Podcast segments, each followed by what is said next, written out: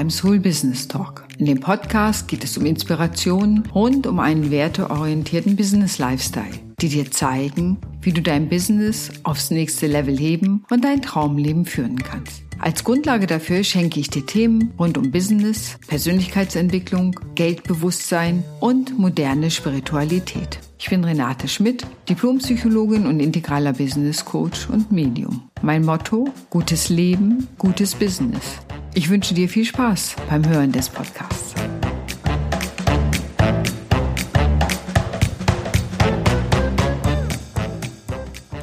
Moin und wie schön, dass du wieder zuhörst. Ich will dir eins sagen, mach dir bloß keine Neujahrsvorsätze.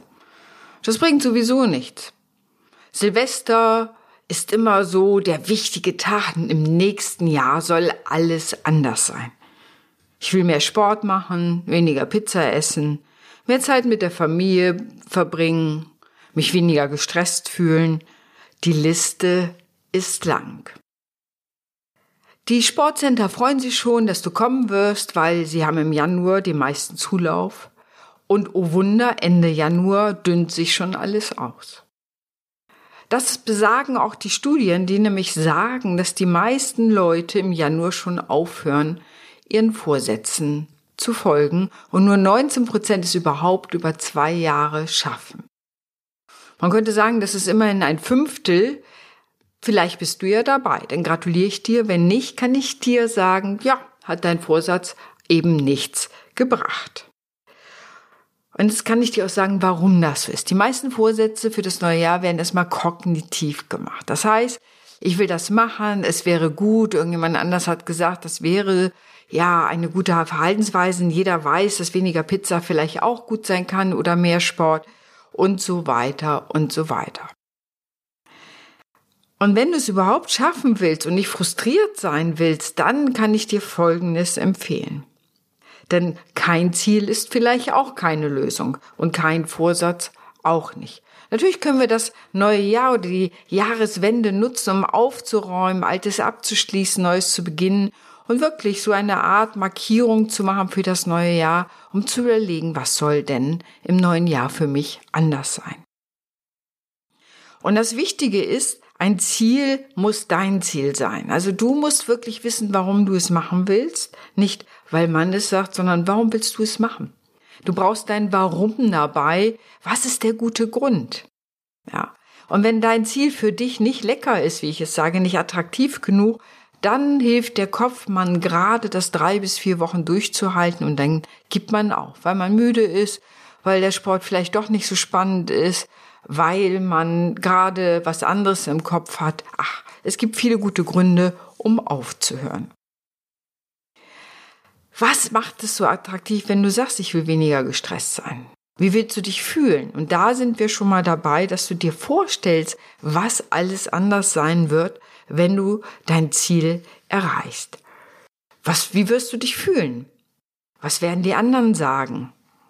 Ja, was ist irgendwie anders im Alltag, wie wirst du morgens anders aufwachen. Und je konkreter du dir die Erreichung deines Ziels vorstellst, desto wahrscheinlicher ist es, dass du es erreichst, weil es für dich anfängt attraktiv zu sein. Es lohnt sich natürlich immer, da niemand eine Insel ist, sich mit anderen zu verbinden, die vielleicht ein ähnliches Ziel haben. Und es hilft natürlich immer, die in Anführungsstrichen soziale Kontrolle, anderen zu erzählen, ich höre das Rauchen auf, ich gehe zum Sport, ich will jeden Tag meine 10.000 Schritte machen. Denn die Nachfrage und, wie läuft's so, kann an der einen oder anderen Stelle peinlich genug sein, als dass man dranbleibt. Das Wichtige ist auch, das Neue an Routinen zu binden. Wenn du durchhalten willst, musst du es an Routinen bringen. Immer wenn ich nach Hause gehe, ziehe ich meine Sportschuhe an. Immer wenn ich ins Restaurant gehe, schlage ich eben keinen Italiener vor, sondern ein anderes Restaurant, wo ich vielleicht nicht in die Gefahr laufe, Pizza zu essen ich bereite mein Essen vor oder ich will mehr Zeit mit der Familie haben. Wann denn? Ja, immer samstags, immer sonntags, immer mittwochs, wenn ich von der Arbeit komme.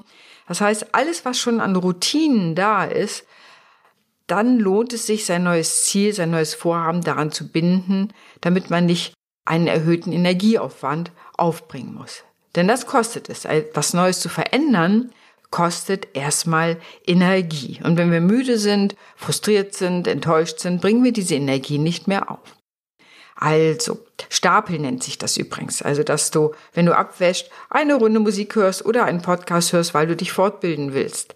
Oder während du zur Arbeit gehst, vielleicht eine Station früher aufsteigst aus der U-Bahn, um deine 10.000 Schritte zu machen. Was immer dir dabei in den Kopf kommt. Das Wichtige ist eben auch, das Ziel so zu stecken, dass es messbar ist. Was heißt mehr Sport? Ist das einmal die Woche, dreimal die Woche, jeden Tag, jeden Tag eine Stunde?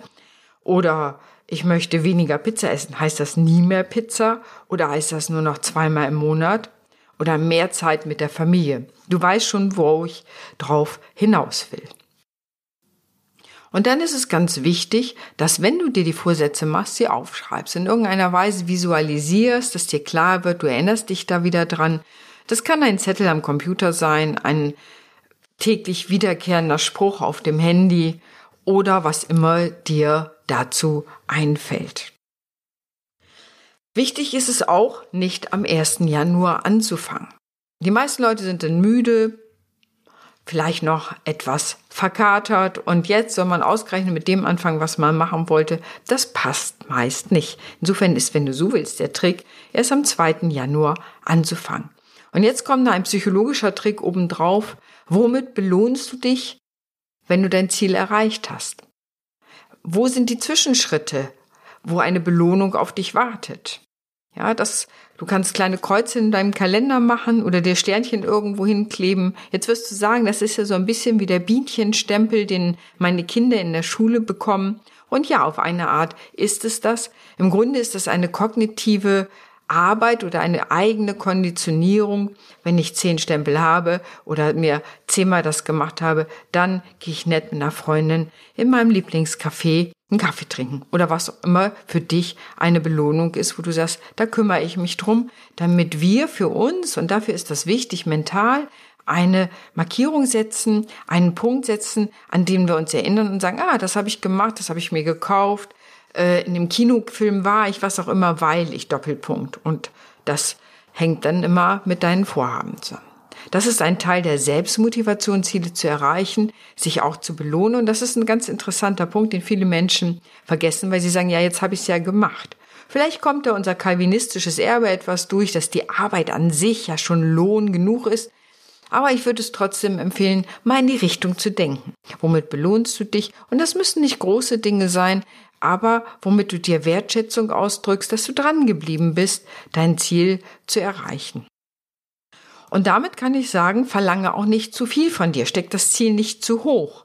Ja, ich mache jeden Tag Sport, ist meistens unrealistisch. Ich will weniger Stress haben, das ist vielleicht schon mal die erste Richtung, aber wann, in welchen Situationen?